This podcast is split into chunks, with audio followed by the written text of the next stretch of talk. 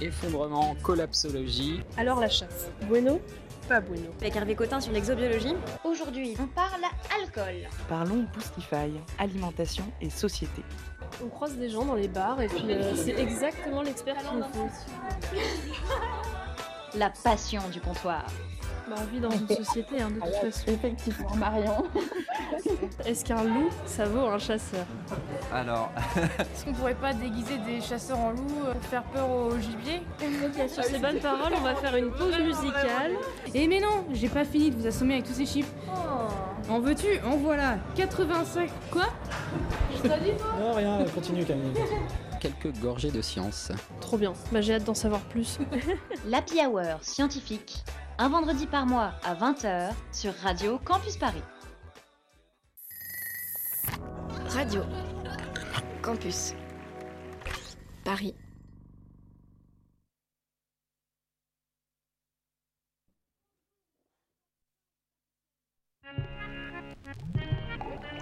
L'Happy Hour scientifique. Allez, allô, santé, hein santé. La rigueur du savoir, la passion du comptoir. Un vendredi par mois à 20h. Sur Radio Campus Paris Aïe, aïe, aïe, ça va faire du bien.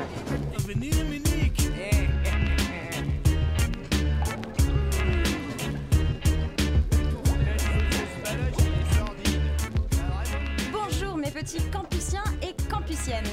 L'Happy Hour scientifique est ouverte. Je ne sais pas si je suis de très bonne humeur ou juste un peu stressée parce qu'on est en direct et qu'on n'a pas l'habitude, mais je suis bien contente parce qu'aujourd'hui on parle encore d'un sujet qui me plaît beaucoup. On va finir par se renommer l'Happy Hour écologique parce que vous l'aurez deviné, on parle d'écologie. J'ai l'impression que les questions écologiques, environnementales, climatiques, elles sont vraiment au centre de ma vie, de mes projets, de mes valeurs, de toute ma façon de voir la vie en fait. Et pourtant, j'ai l'impression que dans notre société, c'est encore et toujours relégué aux problèmes de quelques bobos écolos qui agitent des pancartes et font des câlins aux arbres. Alors, je suis partagée parce qu'autour de moi, mes amis, mes collègues, eux aussi ressentent et me font ressentir l'importance des enjeux écologiques. Mais au JT de 20h, sur les chaînes d'infos en continu, ou même dans les débats ou les programmes de la présidentielle, soit ils n'ont pas encore compris que les enjeux écologiques, c'est plus large que nucléaire, chouette ou pas chouette, soit ils ont juste pas envie d'en parler. Mais du coup, pour quelles raisons Est-ce qu'ils s'en foutent vraiment Ou est-ce qu'ils pensent que les gens s'en foutent? Est-ce qu'ils n'ont juste pas conscience du nombre de réflexions qui sont liées au changement climatique, à la crise écologique? Des questions dont je ne connais pas les réponses. Et pour en parler, on a invité Hervé Kempf à se joindre à nous pour l'Happy Hour scientifique. Bonjour Hervé. Bonjour. Vous êtes donc journaliste et écrivain, rédac chef de reporter. Sur le traitement médiatique des questions écologiques, on a tous hâte de savoir ce que vous en pensez. Pour ce qui est de la carte de l'Happy Hour, on va partir sur une petite tournée de shots, quelques gorgées de science, un reportage immersif dans la marche pour le climat et un petit caps ou pas caps pour se changer les idées avant de rendre l'antenne. Et entre tout ça, on va causer. Alors, mes petits loulous d'amour m'ont rejoint pour l'Happy Hour scientifique. On a Marion, la belle, l'incroyable, la fantastique, à la Réal. Bien bonjour sûr, toi. bonjour à tous. Bonjour Marion. Et on a forcément Ewen, le beau, le fantastique, l'incroyable. Bonjour toi. Bonjour, je ne sais quoi dire de plus. Ah là là. Et on a, on a justement Joachim, le beau, l'incroyable, le fantastique. Bonjour toi. Je ne sais quoi dire de plus. Mais bonsoir plutôt. Et on a aussi Pierre-Yves, je sens que cette présentation va devenir répétitive. Le beau, l'incroyable, le fantastique. Wow Salut Tiffen, salut tout le monde. Vous allez bien? Très très bien. À tout de suite. Et on a aujourd'hui Ariane qui nous rejoint. Salut Ariane, la belle, l'incroyable, la fantastique. Bonjour toi. Salut à tous Et bien sûr Hervé, le beau, l'incroyable, le fantastique. J'espère que vous ne regrettez pas, en- que vous ne regrettez pas encore d'avoir accepté notre invitation. Non, mais je croyais qu'on se tutoyait. Et non si on se tutoyait, ouais. truc, Absolument, là, on peut se tutoyer. hein, c'est ça, hein, ouais, mais. Tout à fait. Très bonne réponse. Bien, et bah justement, donc on se tutoie, et puis pour apprendre à se connaître, est-ce qu'on partirait pas sur une petite tournée de shots? Drinking. Beer, pubs. Shall we? Alors, Hervé, première question. Pipi sous la douche, bonne ou mauvaise idée?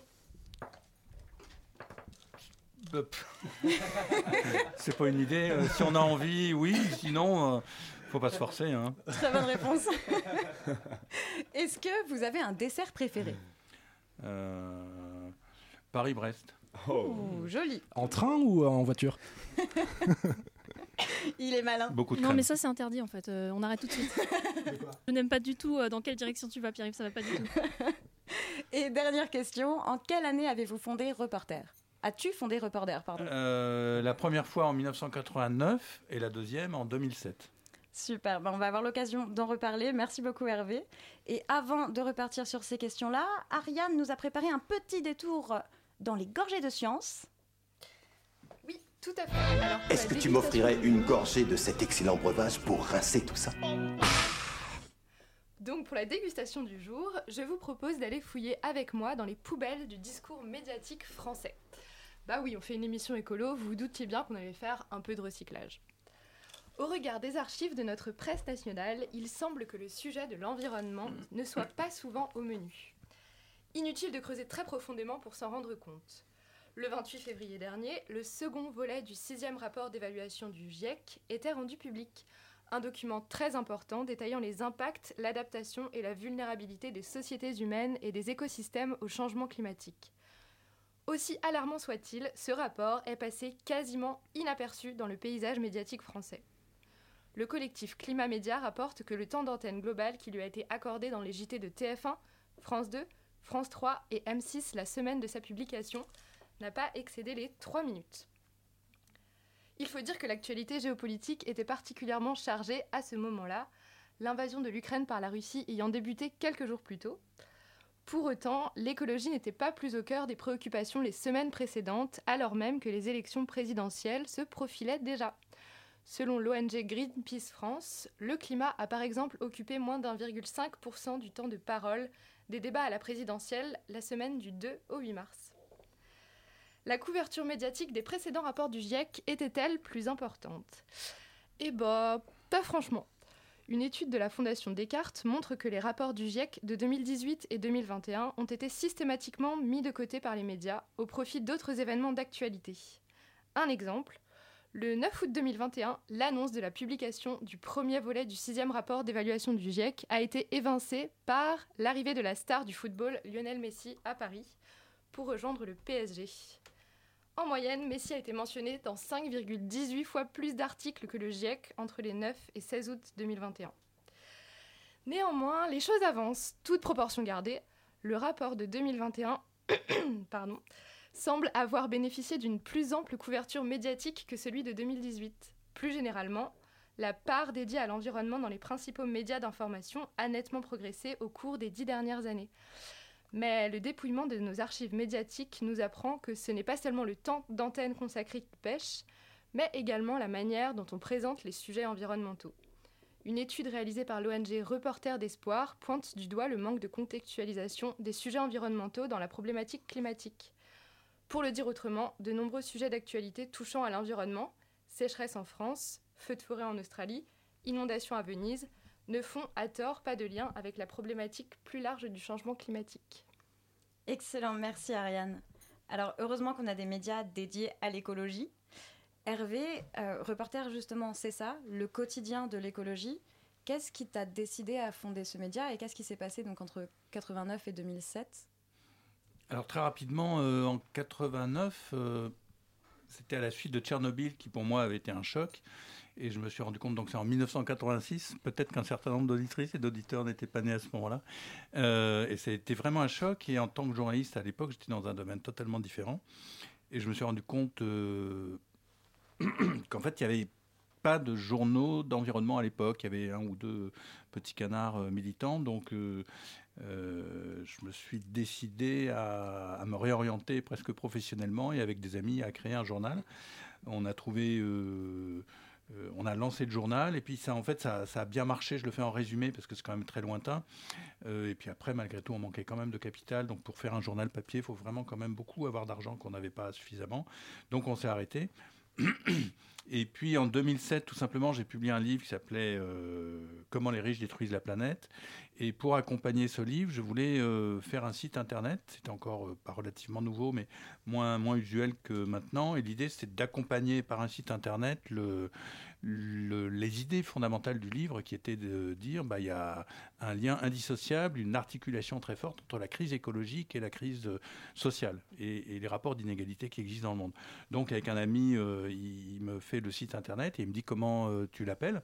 Et en fait, j'avais pas d'idée. euh, il me dit je dis, je peux l'appeler comme je veux Et il me dit, bah oui, tu fais comme tu veux. Et donc, je me suis dit, bah tiens, bah, je vais l'appeler Reporter. Donc, ça a relancé Reporter. Et puis, ça a été un petit site à bas bruit. Puis, progressivement, j'ai ça a grandi. Et quand j'ai quitté Le Monde, parce que Le Monde m'a censuré en 2012, donc euh, ça a créé une crise entre moi et ce journal Mhm. qui appartenait à l'époque, et toujours d'ailleurs, à des milliardaires, dont le premier d'entre eux était Niel, et à l'époque Xavier Niel, et à l'époque un autre Pierre Berger, et puis euh, Mathieu Pigas. Donc euh, voilà, j'ai fini par quitter le monde et du coup je me suis totalement investi dans Reporter et avec cette idée fondamentale qu'il faut un- une information quotidienne pour, sur l'écologie, sur la catastrophe écologique et pas seulement sur le climat, qui n'est qu'une facette, qu'un volet de- du désastre écologique global, euh, et de le faire avec une ligne rédactionnelle claire qui consiste à dire la question écologique et la question politique essentielle du 21e siècle. Et à partir de ce prisme, de cette ligne éditoriale, ben, on va faire un travail de journaliste euh, Mhm. euh, précis, au- aussi rigoureux que possible, contradictoire, etc. Et alors, sur la, la question justement de, de, de reporter, qui est euh, donc justement, enfin, c'est ce que vous disiez, c'est un média qui est indépendant, qui est euh, libre. Totalement indépendant, c'est-à-dire Ouais. qu'on dépend, euh, il n'y a pas d'actionnaire euh, Voilà, dans, le. On est en accès dons libre, sans publicité. On est maintenant, on vit totalement des dons, et on est quasiment un cas exceptionnel dans la presse française, tout en ayant, tout en étant un petit média, mais enfin une équipe de, de 18, 19 personnes maintenant, euh, dont 14 journalistes, et on vit totalement des dons des lectrices et des lecteurs, et on est en accès libre, c'est-à-dire que même les gens qui n'ont pas d'argent. Euh, peuvent nous lire. De temps en temps, on a des mots extrêmement gentils. Je suis désolé, je suis au RSA, je peux pas vous dire. Si je pouvais, je vous enverrais euh, 15 euros, mais euh, je suis, voilà, je galère, mais je suis heureux que vous soyez là, quoi. Petit média qui a une sacrée référence quand Mm. même euh, dans le domaine. C'est vrai que vous êtes fait une vraie, euh, une, une vraie renommée quoi, dans, le, dans, le, dans le média et dans l'information sur l'environnement. Je peux pas le dire, hein, moi je, je mesure mal, euh, mais tant mieux. hein. C'est vrai que maintenant on sait que, oui, on est lu par tous les gens qui s'intéressent vraiment à cette question, enfin quasiment tous euh, et toutes. Et les, les médias, enfin, les journalistes d'environnement dans les médias mainstream, et il y en a quand même quelques-uns qui essayent de faire du bon boulot, effectivement nous, nous regardent, on fait partie des habitudes de lecture dans ce domaine. Si vous êtes dans la hour scientifique ce soir, c'est parce que euh, c'est justement la consécration. hein, euh. Ah ouais, c'est- c'est la preuve que vous êtes une référence. J'attendais euh. depuis longtemps ce moment, mais euh, J'imagine. voilà. Nous aussi. Nous aussi, effectivement. C'est pour qui la consécration Voilà. Ah non, bah, pour fait. reporter, bien sûr. Alors, il y, a- il y a une question qui se pose beaucoup euh, dans le monde de la recherche, ou en tout cas euh, en recherche dans les sciences du climat, c'est comment partager euh, bah, quelque part la part de citoyen et la part de chercheur, un peu euh, comment mélanger des opinions et des faits, quelle position, quelle posture on prend euh, quand on parle dans l'espace public. En tant que journaliste, un média d'opinion, ça se situe où? C'est quoi le positionnement d'un journal justement qui va peut-être bah, avoir autre chose à dire que purement des faits? Est-ce Ah, On n'est pas un média d'opinion, on est un média d'information. hein. voilà. Mais c'est souvent justement une, une question qui revient. Et du coup, est-ce que. euh, comment. Enfin. Est-ce que. Quelle est la question? C'est une très bonne question. J'ai l'impression que souvent c'est considéré comme un média d'opinion parce que quand on va parler d'écologie, on considère qu'on est nécessairement militant. Oui, mais c'est absurde. On est un média d'information. On publie euh, des informations. Quand aujourd'hui on publie euh, un reportage euh, vraiment beau et important sur le Malawi, c'est pas une opinion. euh, les journalistes ont été euh, voir des pêcheurs au bord du lac euh, Malawi. Ils ont raconté, ils ont interviewé. Quand on fait un rapport, enfin une- un compte rendu du rapport du GIEC il y a le 28 février avec la une, on avait 4-5 entrées par rapport au GIEC à ce rapport. C'était important. C'était de l'information. Donc on en- non, non, on fait, moi je l'estime, on fait beaucoup moins d'opinions que Valeur Actuelle, par exemple. Oui. Est-ce que Valeur Actuelle, si, c'est Valeur Actuelle est un journal, mais je vais le prendre de manière moins, moins ou CNews. Enfin voilà, est-ce que CNews est un média d'information? Moi je ne sais pas. C'est, en tout cas je pense. Bref, mais je vais le reprendre d'une manière plus positive et moins accusatrice. Euh, on a une ligne rédactionnelle. En fait, il y a malheureusement assez peu de journaux qui, a- qui écrivent leur ligne rédactionnelle. Nous, ce qu'on dit, je crois que je l'ai dit, mais je le répète, c'est que la question écologique est la question politique essentielle du XXIe siècle. Et à partir de là, on utilise les, les outils, le savoir-faire du journalisme qui consiste à, essayer de relater la réalité, mais qui aura toujours un prisme. Je vais prendre un autre exemple pour, euh, par exemple, The Economist, qui est un, grand hebdomadaire euh, anglais de, très grande qualité, et c'est un des rares journaux qui applique clairement sa euh, ligne éditoriale. Ils disent, nous, on est en faveur du libéralisme depuis 1962, je crois. On considère que ce système économique et politique est le meilleur pour assurer le, je sais pas comment il dit ça, mais le bien-être de la société. Et à partir de là, c'est clair, et ils, ils, font du bon journalisme.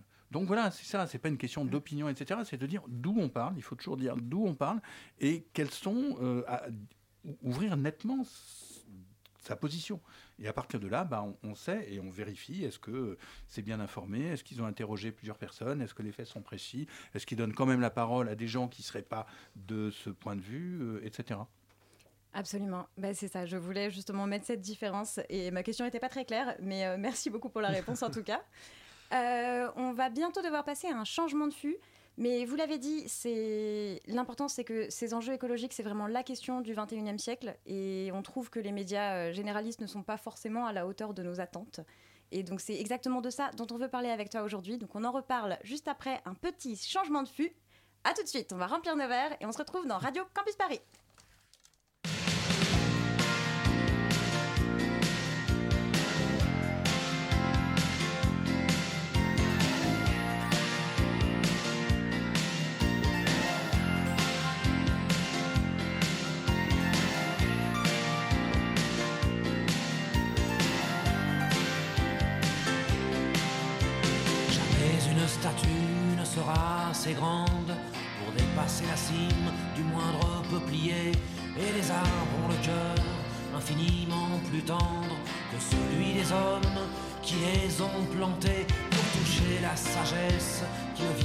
Jamais. J'échangerai la sève du premier olivier contre mon sang impur d'être civilisé. Responsable anonyme de tout le sang versé fatigué fatigué, fatigué du mensonge et de la vérité que je croyais si belle, que je voulais aimer et qui est si cruelle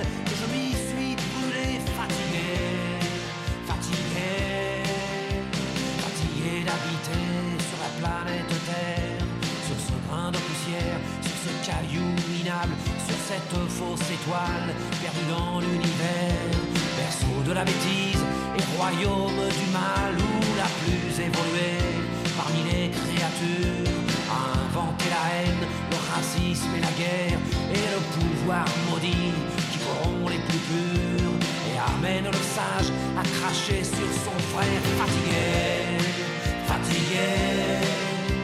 fatigué, de parler, fatigué de me taire. Quand on blesse un enfant,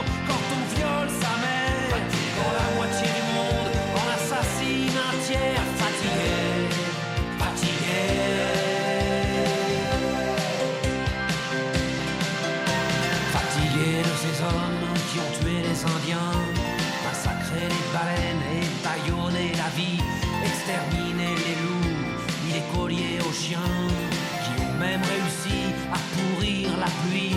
La liste est bien trop longue de tous ceux qui m'écœurent. Depuis l'horreur banale du moindre fait divers, il n'y a plus assez de place dans mon cœur pour loger la révolte, le dégoût, la colère. Fatigué, fatigué, fatigué d'espérer et fatigué de croire à ces idées brandies comme des étendards.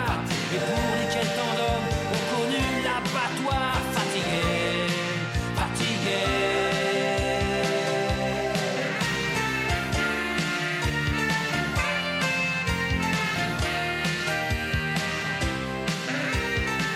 Happy Hour scientifique sur Radio Campus Paris. Fatigué de parler, fatigué de me taire, fatigué d'espérer et fatigué de croire à ces idées brandies sur des étendards. Ah là là, j'aime toujours autant Renaud et il est au poil pour parler d'écologie aujourd'hui à l'Happy Hour scientifique. Il est 20h20 à peu près, on vient d'écouter donc Renaud fatigué. Mais sur Radio Campus Paris, est-ce qu'on est vraiment fatigué de parler, de croire à ces putains d'idées? Moi je pense pas. Je pense qu'on a une déterre incroyable, qu'on a envie de parler, de croire au futur qu'on veut. Je pense qu'on est chaud patate, qu'on est plus chaud, plus chaud, plus chaud que le climat, que c'est comme ça qu'on lance, qu'on lance un reportage. Allez Marion, balance, balance le Continue, reportage. continue, continue. Allez s'il te plaît. Non, non. On est là aujourd'hui, c'est parce que on a quand même un petit sujet, c'est l'urgence climatique, environnementale et sociale dans laquelle on est et qui est complètement invisible pour l'instant. Et ça, ça nous touche dans des aspects très pratiques, très quotidiens dans nos vies en fait. C'est les 12 millions de Français qui sont en situation de précarité énergétique. C'est les canicules et les incendies qui vont dans les villes, qui vont dans les, campagnes. C'est nos concitoyens qui dépendent de plein d'essence à 2 euros et qui n'ont plus de quoi se nourrir et qui vont devoir euh, lutter pour arriver à la fin de mois. Pour tout ça, on se mobilise. Est-ce que vous êtes là? On est dans une situation où l'urgence est là et pourtant on n'en parle pas dans les médias. Il y a le GIEC, les scientifiques du climat, qui ont sorti un rapport hyper important. Et le soir même, les JT ont quand même eu le temps de parler du carnaval de Venise, des poils à granules, du mode de vie des Finlandais, mais pas un mot pour ce qui concerne notre avenir. Est-ce que c'est normal? Mais pourtant, les solutions, on les a, et en fait, les solutions, c'est nous. Est-ce que vous êtes chaud pour qu'on se fasse entendre?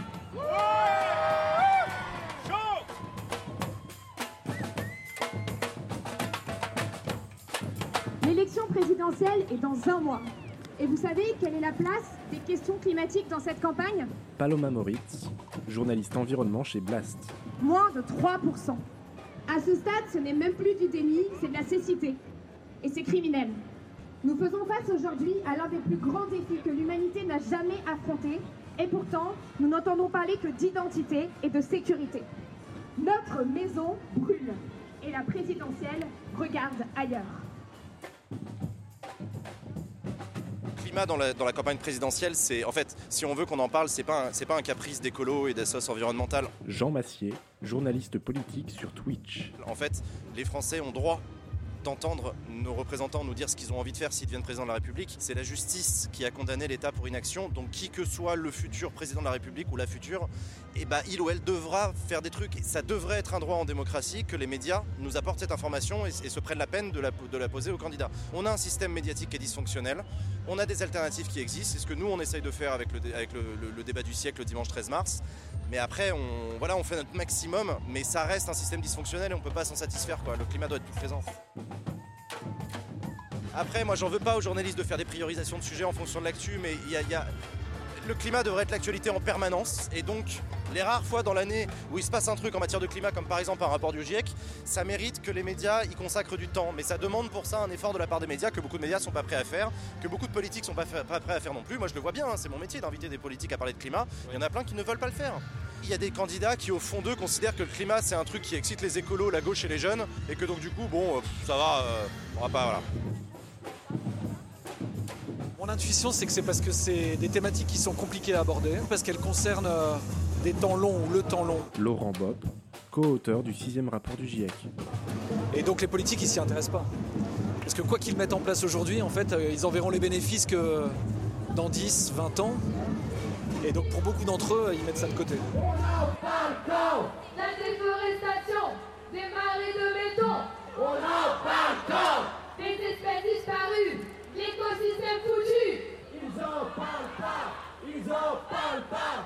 Pour eux, tout ça, c'est du blabla. Le climat est très peu télévisuel comme sujet, ça, génère pas assez de clash, les rapports du GIEC, les scientifiques, c'est jargonneux, je vois bien dans les rédactions comment ça fonctionne à chaque fois, les journalistes oui, dans l'idée on aimerait bien, mais en fait, bon, qu'est-ce qu'on va dire, qui on va interroger, on sait jamais, bref, il y a des trucs beaucoup plus sexy à montrer aux gens, puis il y a du clash à faire sur l'islam, l'immigration, ça marche mieux. Donc déjà, tu as cet effet-là. Les médias ont une part de responsabilité. hein. Peu de journalistes scientifiques qui sont capables de traiter au fond de ces questions-là. Et donc ça explique aussi l'absence de ces débats dans les médias. Et puis euh, le, le quatrième point peut-être, euh, c'est que pour les médias, il y a besoin d'opposer.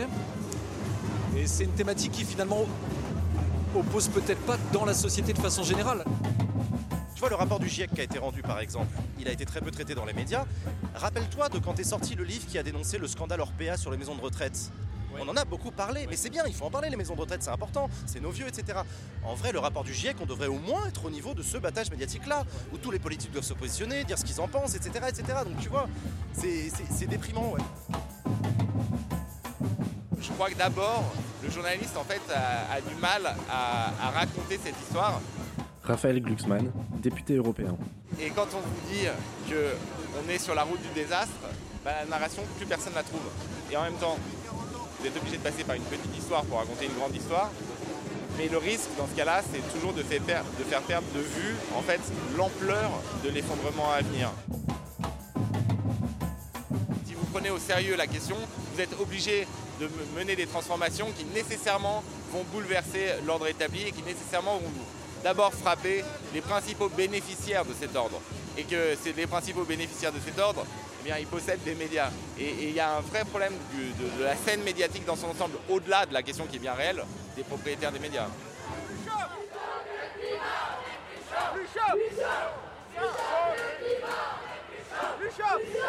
Nous avons besoin aujourd'hui d'un changement de logiciel dans les grands médias, chez les candidats, les candidates. L'écologie n'est pas une rubrique. Ce n'est pas juste un petit sujet. C'est la condition même de notre survie.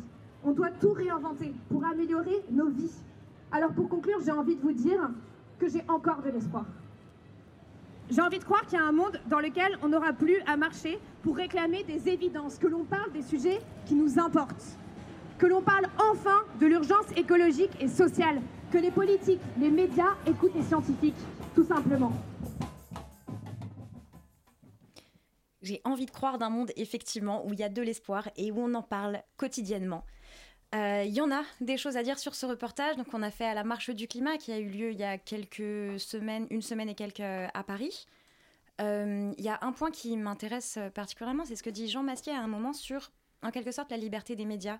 En fonction de à qui appartient le média, il euh, y a certains intérêts qui peuvent rentrer en jeu, peut-être certaines pressions de parler ou non d'un sujet. Est-ce que, peut-être que vous en parliez tout à l'heure un petit peu avec Le Monde, est-ce que c'est quelque chose que vous aviez déjà ressenti ou déjà vu dans votre carrière Ou est-ce que tu sais quelque chose que tu as déjà vu, Hervé, dans ta carrière de journaliste euh... Euh, Oui, oui, tout à fait. Au moins, euh, au moins deux fois, très clairement. Vous voulez que je la raconte? Ah bah avec plaisir, oui. Eh bien, c'était il y a longtemps, en 1992.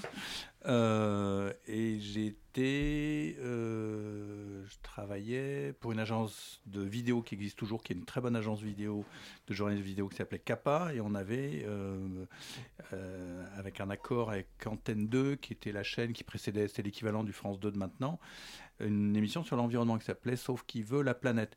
Et je vous le fais en résumé parce que comme toujours, on pourrait le, ça pourrait prendre un quart d'heure ou 20 minutes ou une demi-heure à la raconter en détail. Mais en deux mots, on, on, on faisait cette émission n'était pas totalement financée par la chaîne publique. Donc le producteur devait chercher 50% de financement pour euh, cette émission qui coûtait euh, l'équivalent de traduire en euros aujourd'hui. Enfin, une émission de télé, ça coûte cher. Quoi. C'est pas loin de. J'ai peur de dire des, des chiffres aujourd'hui, mais, mais pas loin d'un million d'euros, enfin des centaines de milliers d'euros. Donc, euh, à chaque numéro, il faut vraiment. Il y avait un présentateur connu, des reportages, un plateau. Enfin, voilà. Et donc, ils avaient en fait cherché euh, des des, de l'argent auprès de grandes une association qui en fait était le fauné euh, de, il y avait EDF, il y avait Elf qui était le prédécesseur de Total maintenant, il y avait Ron Poulain qui était un grand industriel chimique de l'époque et, euh, et un des premiers sujets que j'ai fait, c'était sur les lignes haute tension de EDF. Et donc, quand le, les EDF, le lendemain, a vu l'émission, euh, le lendemain, ils ont dit, non, nous, on ne veut plus participer à ça. Donc, l'argent a disparu, euh, ou en partie. Donc, le, producteur a continué quand même à, faire l'émission. Et puis, euh, une autre fois, j'ai proposé une émission sur le nucléaire, enfin, un sujet un peu précis du nucléaire, c'est les radioactifs baladeurs. Il y a plein de petites... euh, sources radioactives qui sont en circulation, en fait, qui sont par exemple utilisées dans le bâtiment et travaux publics pour faire des alignements, peut-être en géographie, pour faire des, des, alignements très précis, etc. Et souvent, ils s'en perdent, parce qu'il y en a des dizaines de milliers en circulation, il y en a quelques centaines qui s'en perdent chaque année, et donc, euh, si ça se retrouve dans la poche des gens, par exemple, ça peut créer une source de radioactivité dangereuse. Voilà. Et euh, le producteur me dit, ah ben non, on peut pas, parce que, l'agence, nous avons en fait un accord avec la COGEMA, qui est l'équivalent de Orano aujourd'hui, et donc on peut pas en parler maintenant. Donc voilà, donc je, je suis rentré en débat avec ce, cette émission et puis euh, trois mois après, l'émission n'existe plus. Et par exemple, ça voulait dire qu'il était impossible de faire une émission d'enquête euh, fouillée sur, c'était un peu le cache d'investigation de, de l'époque, mmh. sur l'environnement, euh, parce que dès lors, si on n'avait pas une totale autonomie, il y avait un- une pression d'argent pour le faire. Ouais. Et le cas du Monde, je ne vais pas le raconter en détail, mais c'est clair que le, j'avais été censuré sur Notre-Dame-des-Landes euh, pour faire des reportages sur Notre-Dame-des-Landes, un sujet que je suivais depuis longtemps. Et euh, j'ai du mal à ne pas penser, on va le dire euh, métaphoriquement ou par périphrase, que ce n'était pas lié au fait que les, les propriétaires que j'ai nommés, notamment Pierre Berger, qui avait des liens très forts avec le PS, Parti Socialiste, et qui souhaitait à l'époque que tout se passe bien pour François Hollande, il n'y a pas eu des jeux. voilà. Mais je, je me- le cas d'espèce, la question en fait, c'est que c'est très fréquent. C'est-à-dire que les, les histoires que je peux vous raconter, ça peut arriver à beaucoup de journalistes. Euh, qui, se font euh, un cas euh, relativement notoire dont on peut se souvenir, c'est celui d'Aude Lancelin, qui il y a quelques années avait été limogée quasiment du jour au lendemain parce que le traitement qu'elle faisait des gilets jaunes ne plaisait pas au propriétaire du journal l'Obs, l'hebdomadaire l'Obs, qui n'est pas tout à fait un bulletin paroissial, Monsieur Claude Perdriel. Voilà. Et si on revient, par exemple, votre partage est bien, mais les, les- les- les personnes qui disent ah les médias ils sont un petit peu naïfs, ah les médias ils devraient, mais pourquoi ils parlent pas plus? Bah, Comme l'a dit euh, Raphaël Glucksmann, parce qu'il y a le pouvoir. Enfin, je veux dire, les médias sont un système de pouvoir évidemment, et la majorité des grands médias ou des médias mainstream appartiennent euh, à des milliardaires, à des compagnies financières. Évidemment, quand euh, Xavier Niel ou euh, Patrick Drahi ou la famille Dassault ou Monsieur Bolloré achètent des télés, des journaux, etc. C'est pas pour le plaisir de répandre, de défendre la démocratie et les libertés publiques. C'est pour jouer, peser, orienter d'une part l'opinion publique dans un certain domaine, éventuellement aussi pour faire un, un- un jeu d'influence par rapport au, au pouvoir politique, éventuellement aussi, on l'oublie parfois, pour envoyer des signaux aux concurrents adverses, parce que les capitalistes entre eux se, se font la guerre aussi. Hein. L'oligarchie n'est pas. euh, euh, voilà. en parlant de ça, ça, ça tombe très bien que, que tu en parles. Tu as, en plus parlé de l'émission euh, Sauver la planète, c'est ça euh, Sauf qui peut la planète. Terre. Sauf qui peut la Terre, voilà. Euh, nommons les choses telles qu'elles sont. D'ailleurs, je vais mettre les pieds dans le plat euh, Oui. les élections régionales? J'en ai rien à secouer, je suis anarchiste et, et je voudrais euh, foutre en l'air toute la société capitaliste. Ah, Her- Hervé, t'as pas de casque. En fait, il y a une petite virgule qui est, qui est passée. Une, une Très manie désavantagé par rapport aux euh, auditeurs. hein. eh oui, eh oui. Mais j'ai entendu le mot capitaliste à la fin. C'est l'idée. Alors, ouais. Faut en- dire les termes. faut dire les termes. euh, tu parles de capitalisme. Toi, tu as écrit justement euh, Pour sauver la planète, sortez du capitalisme en 2019 euh, aux éditions du Seuil. Tu as écrit aussi euh, l'année qui, suit que crève le capitalisme. euh, ce sera lui, ce sera lui ou nous en 2020. Est-ce que d'après toi, il y a un lien entre justement le capitalisme, ce que je pense que tu commençais à dire tout à l'heure, et euh, ce manque de considération dans les médias euh, sur les sujets euh, Ah oui, environnementaux absolument, c'est évident. Et, et d'ailleurs, que crève le capitalisme va sortir en poche, et c'est que crève le capitalisme tout court. Et oui, et, revenons, pourquoi est-ce que les milliardaires ou les compagnies financières ou ces gens-là ne veulent pas qu'on parle d'environnement ou d'écologie ou de climat? C'est que dès qu'on se pose réellement la question de l'écologie, du climat, de, bah, on change le système, on change le système économique qui conduit fatalement à cette destruction. Je veux dire, le changement climatique, c'est pas une fatalité, euh, c'est euh, très clairement des jeux de pouvoir. euh, enfin. euh, et donc, ils ne veulent pas qu'on parle de ça. Ils ne veulent pas qu'on pose la question de l'inégalité sociale. Par exemple, euh, maintenant, c'est très bien documenté. euh, X% de, des gens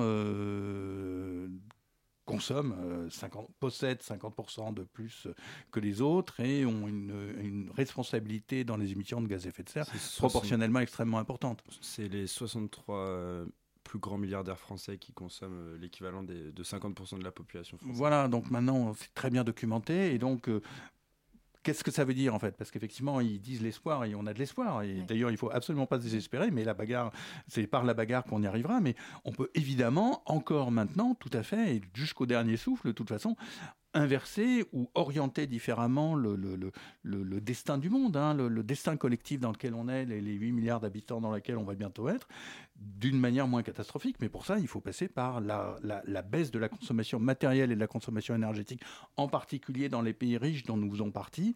On parlait du Malawi tout à l'heure. Évidemment, la responsabilité des Françaises et des Français est plus importante que les pêcheurs du Malawi. Et au sein de la société française, ben, euh, tout le monde ne prend pas l'avion euh, quatre fois par an. C'est- très réduit. Tout le monde n'a pas des SUV, tout le monde, euh, etc.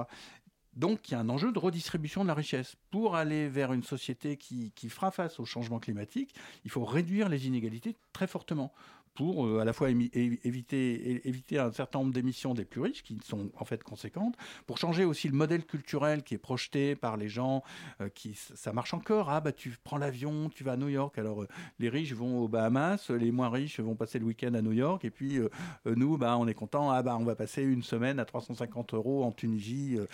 C'est malheureux pour les Tunisiens, c'est malheureux pour ceux qui y vont, mais on est dans une sorte de copie de ce modèle culturel où ça serait bien de prendre l'avion pour aller voir euh, ailleurs. Et puis aussi, ça va te dégager, parce qu'il faut jamais oublier quand on parle d'inégalité, cette classe de riches prend de l'argent. Elle prend, alors ça a été à peu près documenté, il y a un débat entre économistes, mais en gros, en 30 ans, il y a 5% du produit intérieur brut qui a été déplacé des revenus du travail vers les revenus du capital. D'autres économistes disent 10%. Ben, 5%, on prend l'estimation minimale. Le, PIB de la France, il est à peu près euh, 2300 euros, 2300 milliards d'euros. Donc tu prends euh, 5%. 2000, c'est vous les scientifiques là, 2300, euh, 230, tu as 100, 100 milliards d'euros par an que tu peux remettre. Et tu les remets où? Bah, Tu les remets d'abord euh, pour sortir les gens de la mouise et de la précarité totale. Et puis tu investis dans euh, des choses qui à la fois vont avoir un effet positif pour euh, l'environnement et qui vont euh, créer de l'emploi et qui vont aussi euh, voilà, permettre aux gens de vivre dignement de leur travail. Donc on va faire euh, moins de voitures et plus de vélos, euh, plus de transports en commun, beaucoup d'emplois dans l'agriculture et une agriculture bio, de la rénovation éner- énergétique, donc plein de boulot pour des artisans, etc. Et on, peut réorienter ça. Donc un enjeu fondamental, et puis aussi de le penser au niveau planétaire. C'est-à-dire que si on veut éviter, par exemple, le réchauffement à 2 degrés Celsius par rapport à l'ère pré-industrielle, il faudrait réduire au niveau mondial de 4% par an les émissions. Et pour les riches, pour les pays riches, pour la France, on devrait être à moins 8% par an. Donc il y a vraiment urgence. Et là, euh, bah, il faut passer par, euh, oui, par une redistribution des richesses. Et ça, évidemment, euh, Monsieur Dassault, Monsieur Bolloré, Monsieur Niel ne le veulent pas. Alors, est-ce qu'on peut, comment on peut du coup espérer que certains euh, médias généralistes puissent aborder ces questions-là ou montrer un peu cette vision des choses? Est-ce qu'il est faut juste espérer bêtement qu'il y ait un jour un milliardaire qui arrive à devenir propriétaire d'un groupe de médias? Ou est-ce qu'il y a... On veut une solution. Non, il n'y a, y a pas de solution. Et la solution, c'est vous et c'est les gens. Bah, D'abord, soutenir la presse indépendante. Mm. Là, c'est très bien qu'on parle de reporters ce soir. Et heureusement, on va bien. Enfin, tu vois, on s'est grandi à partir de rien. Mais tu as heureusement de la presse indépendante. Il y a euh, Mediapart, il y a Arrêt sur Image, il y a Basta, il y a Street Press. Il y en a de y a plus en plein plus, de ouais. moins connus euh, dans toutes les régions de France. Il y a La Lettre à Lulu à Nantes, euh, L'Empaillé dans l'Aveyron. Enfin, je pourrais en citer une dizaine. Enfin, tu vois, il y a- il y, a plein de choses. Et puis, on fait son choix. Donc, un enjeu essentiel, par exemple, si on parle des médias, bah, c'est que euh, transmettre l'idée euh, qu'il faut écouter la presse indépendante et, et lire écou- euh, voilà, la, la presse indépendante. Ça passe par là. Il y a- on commence aussi, on a cité Blast qui fait du bon boulot. Il y a aussi du travail qui se fait sur YouTube, etc. Et à la limite, peu à peu, ça se fait par contamination, par bouche à oreille. Puis euh, nous, maintenant, il y a des gens, bah, vous disiez très gentiment que Reporter était une référence. Bah, ceux qui s'intéressent à l'environnement, effectivement, ou à l'écologie, bah, un de leurs trucs, c'est sur le portable ou sur le. c'est regarder Reporter plutôt parce qu'il n'y en a pas beaucoup d'autres ailleurs de- à, à ce niveau de sérieux, etc.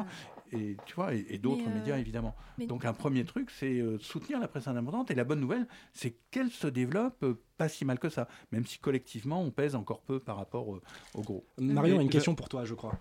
Mets le casque parce que Bah, Marion est en je- J'ai régie. coupé, la, j'ai coupé la parole à Joachim, euh, mais. euh, Ouais, bah, vas-y, Marion. Mais euh, c'est pas grave, non, mais euh, du coup, euh, qu'est-ce que. Je sais même plus ce que je voulais dire. Vas-y, Joachim, euh, vas-y. Si, moi, moi, cette question, c'était sur le, la formation des journalistes. Et enfin, c'est un peu ce que disait euh, Raphaël Glucksmann aussi tout à l'heure euh, dans, notre reportage. C'est le, côté. Il n'y a pas de.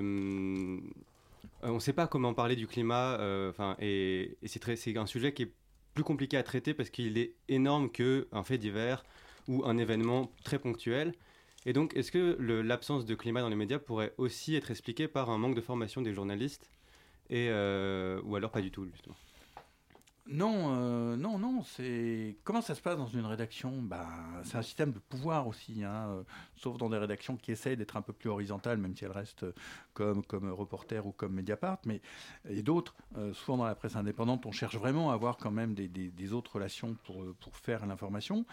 Mais grosso modo, tu as le directeur du journal, enfin le propriétaire qui nomme le directeur du journal.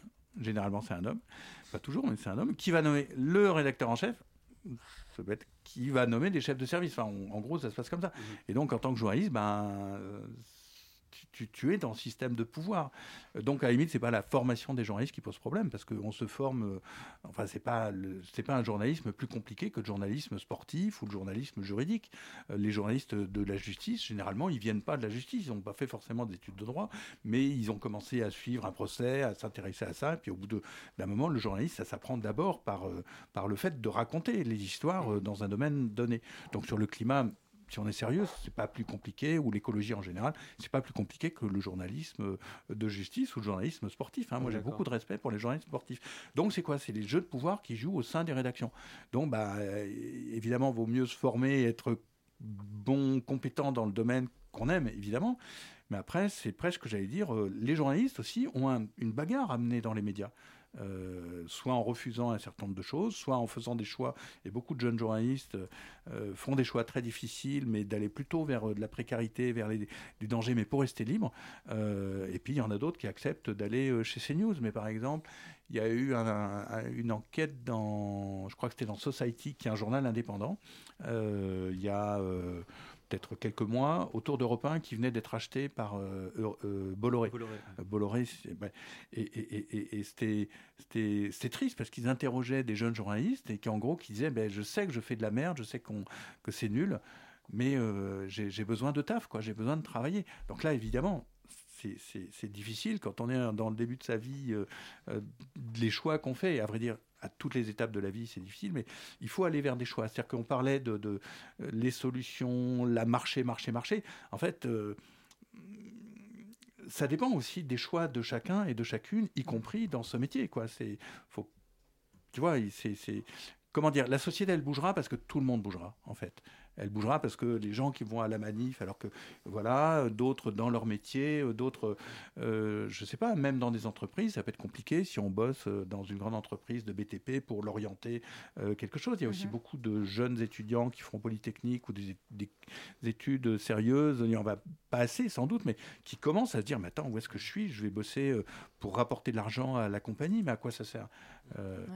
Cette question de choix, on va, on va y revenir très très vite, mais on me fait signe qu'on va faire un petit changement de fût.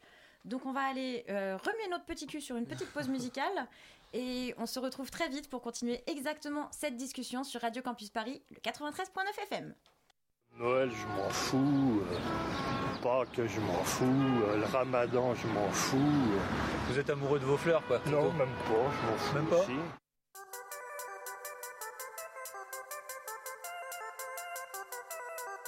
Je suis une fleur.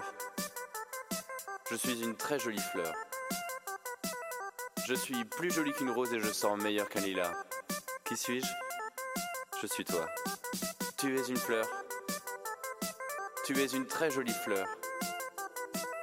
Tu es plus jolie qu'une rose et tu sens meilleur qu'un lilas. Qui es-tu? Tu es nous. Nous sommes des fleurs. Nous sommes de très jolies fleurs. Nous sommes des fleurs. Nous sommes de très jolies fleurs. Nous sommes des fleurs. Nous sommes de très jolies fleurs. Nous sommes des fleurs. Nous sommes de très jolies fleurs.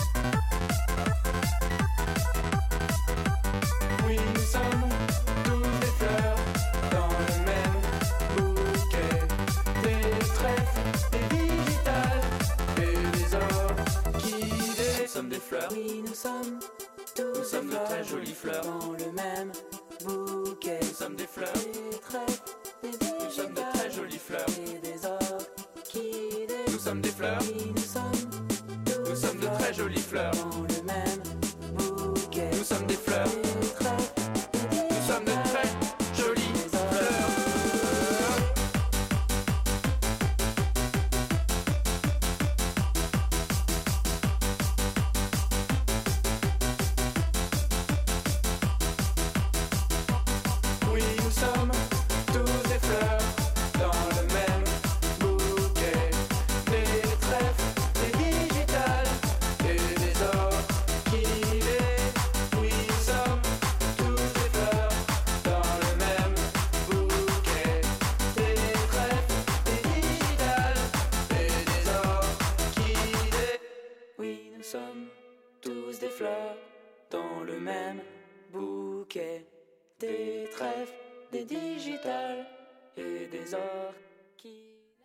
scientifique sur Radio Campus Paris.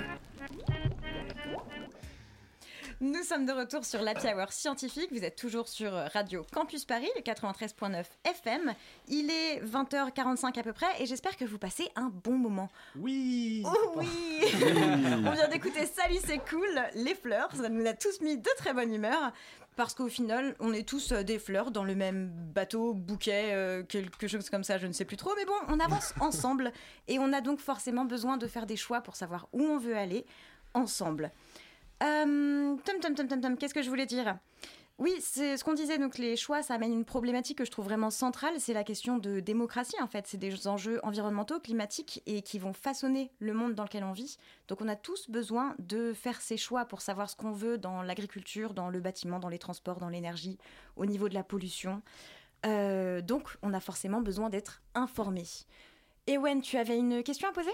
Euh, oui, justement par rapport à l'information, euh, ma question c'est quel rôle ont ou auront les médias publics sur les questions climatiques et environnementales, sachant qu'ils dépendent eux aussi d'un système euh, de différentes politiques publiques? Est-ce qu'ils devront trouver une certaine indépendance à l'avenir vis-à-vis de ces questions-là? Bah, déjà, ils ont quand même une plus grande indépendance. ils, ils ils dépendent pas, ils appartiennent pas à ces grands euh, oligarques dont on a parlé tout à l'heure. Ils appartiennent à l'État et en principe, c'est nos impôts. Donc, euh, euh, et il y a des nominations politiques, mais il y a quand même plus de, plus de liberté, on va dire, que sur euh, Europe 1, CNews, TF1, euh, voilà, toute la bande, quoi. Et par exemple, ils sont plus libres. On a parlé une- d'une émission de télé tout à l'heure, Cache Investigation. À ma connaissance, c'est une des. Je pense à complément d'enquête. Ou complément d'enquête, bah, c'est des vraies émissions d'enquête et de reportage, et euh, bah, c'est pas sur les chaînes privées. Enfin, il me semble qu'il n'y a pas beaucoup de, de- voilà. Euh, on parle d'environnement. Il y a quand même la Terre au carré sur France Inter euh, qui a une heure tous les jours, et euh, voilà, il y a un- quand même un peu plus d'ouverture, un peu plus de, de possibilités. Et après, bah, c'est les choix qu'ils peuvent faire. Effectivement, je ne sais pas à quel point euh, ça joue par rapport à la direction, mais effectivement, quand France Inter, a, le matin, euh, euh, enfin, ça tourne, il y a trois chroniqueurs de droite et juste Cécile Duflot, Oxfam, qui représente plus ou moins la gauche, bah, il y a un petit problème d'équilibre, je pense. Ça serait plus lié à des choix éditoriaux qu'à une indépendance sur les sujets traités. Je saurais pas dire, je, je connais pas assez. Ils ont quand même plus de marge de manœuvre collectivement, je pense, que les médias qui appartiennent directement à des, propriétaires. Et puis il n'y a pas de publicité aussi, il y a quand même moins de dépendance par rapport à la publicité. Donc ce qui est bien pour les, pour les, pour les auditrices et les auditeurs, moi je sais que je peux pas écouter euh, durablement une radio privée parce que c'est c'est insupportable, parce que des 5 minutes de publicité, d'ailleurs vous à Radio Campus, il n'y a pas de publicité, donc c'est bien. hein. Il y a des bonnes, euh, de bonnes musiques. Et, hum, et donc ça aide. Et puis aussi, tu as moins besoin de chercher euh, la pub de, de Volvo, de je sais pas qui, de, de toutes les pubs qu'il y a qui sont insupportables. Quoi. Qui en plus, c'est compliqué de parler de climat. Euh, moi, je me rappelle d'un journal, je ne vais pas le nommer, mais qui fait un grand truc, alerte les scientifiques, euh, il faut absolument faire quelque chose, nous n'avons plus, euh, il faut, et puis euh, acheter la Volvo 740 E électrique. Bon, bah, ça, voilà, tu vois. Il y a de la publicité sur France Inter aussi, non euh, Un peu, je crois. Et, justement, euh, et en plus, avec le projet néfaste de M. Macron euh, de Supprimer de la supprimer la redevance et d'autres candidats de droite, ça ne peut aller qu'en pire. Mais en fait, tu vois, ils, veulent, à Mm. mon avis, euh, casser euh, le reste de liberté qui reste euh, pour. euh, voilà, ils veulent absolument que tout soit le privé. hein. France Inter a dû s'excuser, enfin s'excuser, plutôt s'expliquer l'autre jour parce qu'ils ont passé après justement une émission euh, où la question était euh, d'ordre euh, écologique.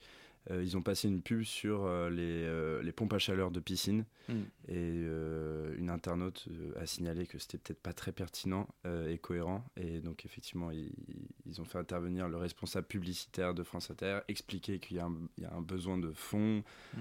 Euh, eux aussi font partie, comme je le disais, d'un système euh, et euh, c'est pas euh, blanc ou noir euh, pour le coup. Voilà, ils se En fait, on pourrait se dire, bah, c'est un choix euh, collectif d'avoir une financement, un financement des médias libres, qui passerait peut-être pas d'ailleurs directement par l'État, mais par une sorte d'agence indépendante.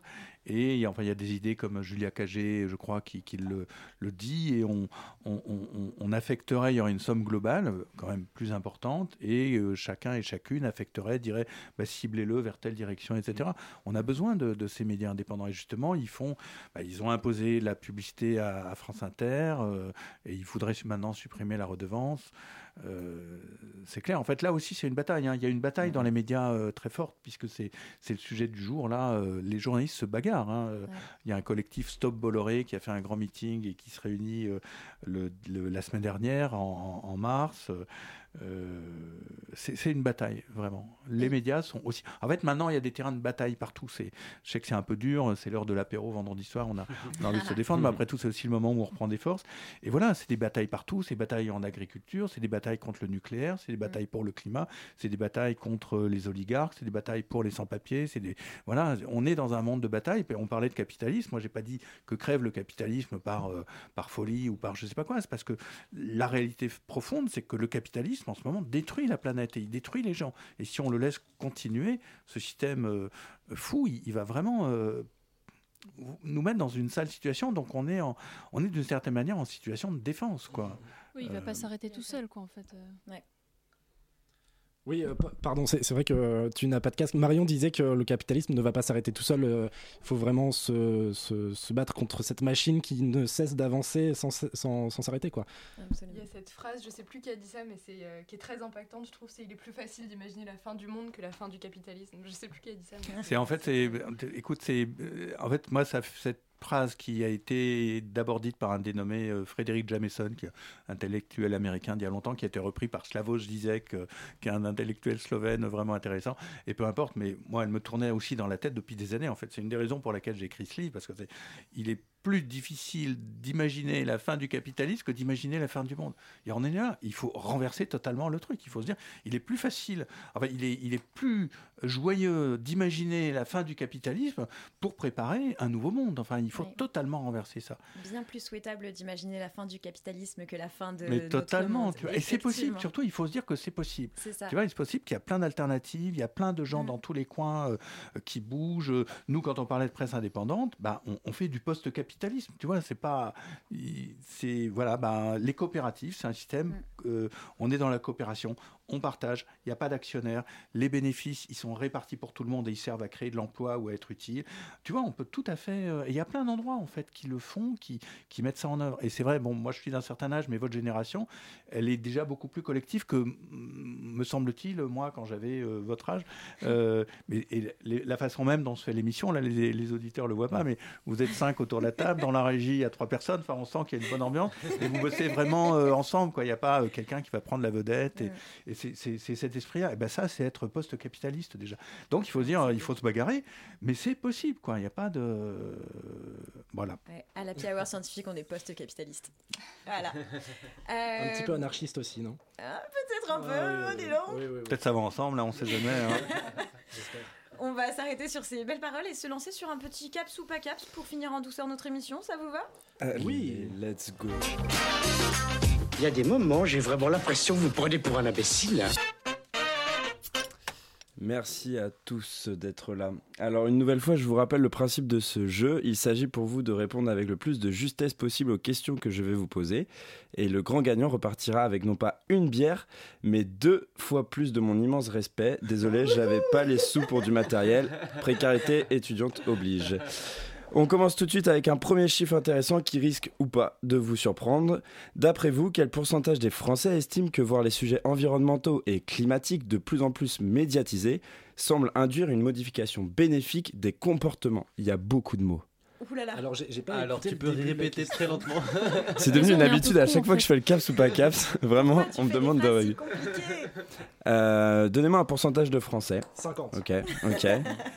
qui pensent que évoquer les sujets dont on parle depuis tout à l'heure euh, fait modifier euh, les comportements des gens. Ah, que si on en parle, c'est Si on en parle, c'est déjà euh, un- une action euh, concrète. 37%. 67. Voilà. Ah, donc déjà, c'est- intéressant, on a deux Il y chiffres. a un vrai euh, chiffre en fait Il y a un vrai Ah. chiffre. Il y a un vrai chiffre. Euh, 37,2. D'accord. hmm. Moi, j'ai pas de. Eh bien, vous êtes bien plus pessimiste euh, que ça ne le paraît. Et en fait, la bonne réponse est 81%. Donc, euh, bah, mine de rien, euh, quand on répond indépendamment les uns les autres, on est, on est optimiste. Euh, L'étude date de 2019 et a été menée par Harris Interactive et elle montre donc que plus de 8 Français sur 10 voient l'évocation de ces sujets, outre une prise de conscience, comme une réelle solution pour inciter les gens à mieux gérer leurs déchets ou encore leurs déplacements.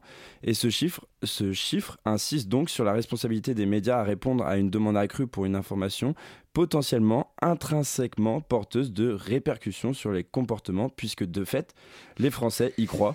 Donc il faut en parler. Ouais, j'ai une fâche. Non, non, non, non. Deuxième question, deuxième question. Nous sommes.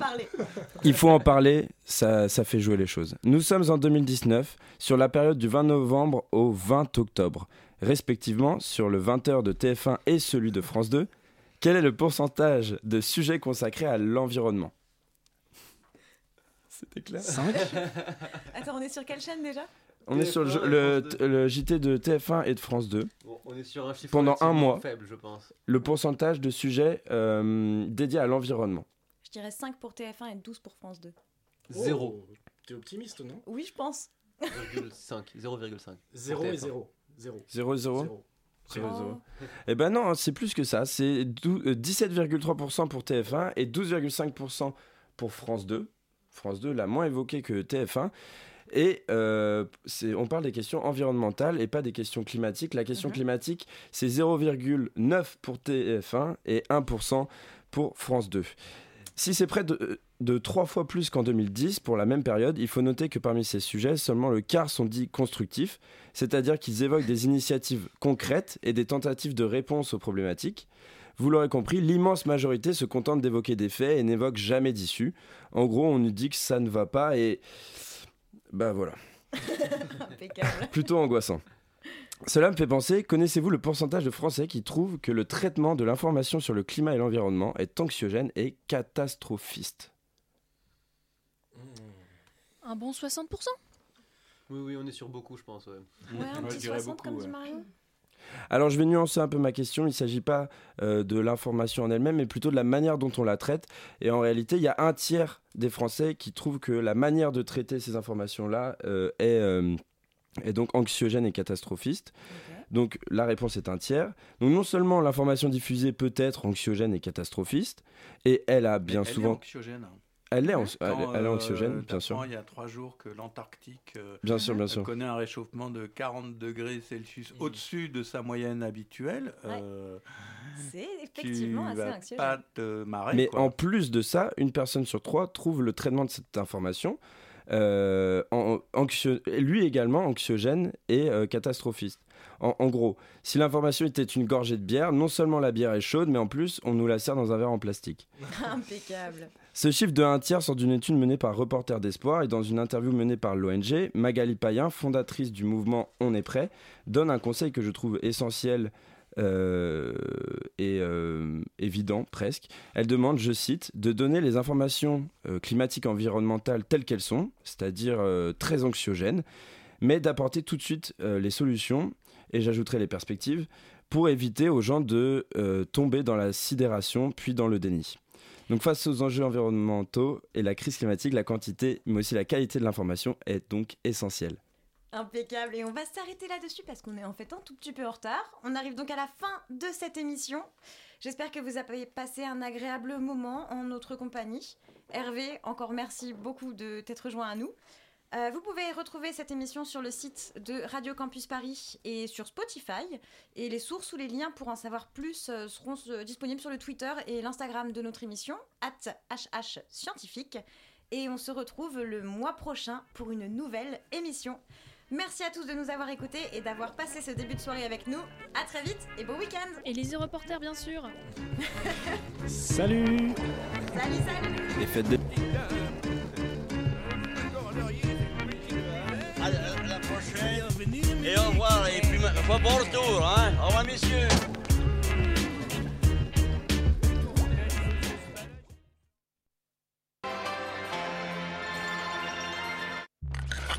Radio Campus Paris. Il est 21h. Ben Casta, je crois que j'ai merdé. À Donf le 1er mai. Fake news sur l'attaque des gilets, tu cries au loup et t'es cramé. Noyé dans le boucaquet. Apprends les CRS et policiers. Sucer des LBD. Ils attendent, viser la tête pour enlever ses yeux de trop. Adieu bientôt. Fais plus de sessions clubbing que de sessions bobo. Les gilets jaunes, tu les arrêtes. Les syndicats, tu les gazais. T'es à claquer, c'est pour ça que tout le monde t'appelle Castagnette. Adieu bientôt. Chablis Hebdo, c'est tous les vendredis à 19h sur Radio Campus Paris. Radio Campus Paris.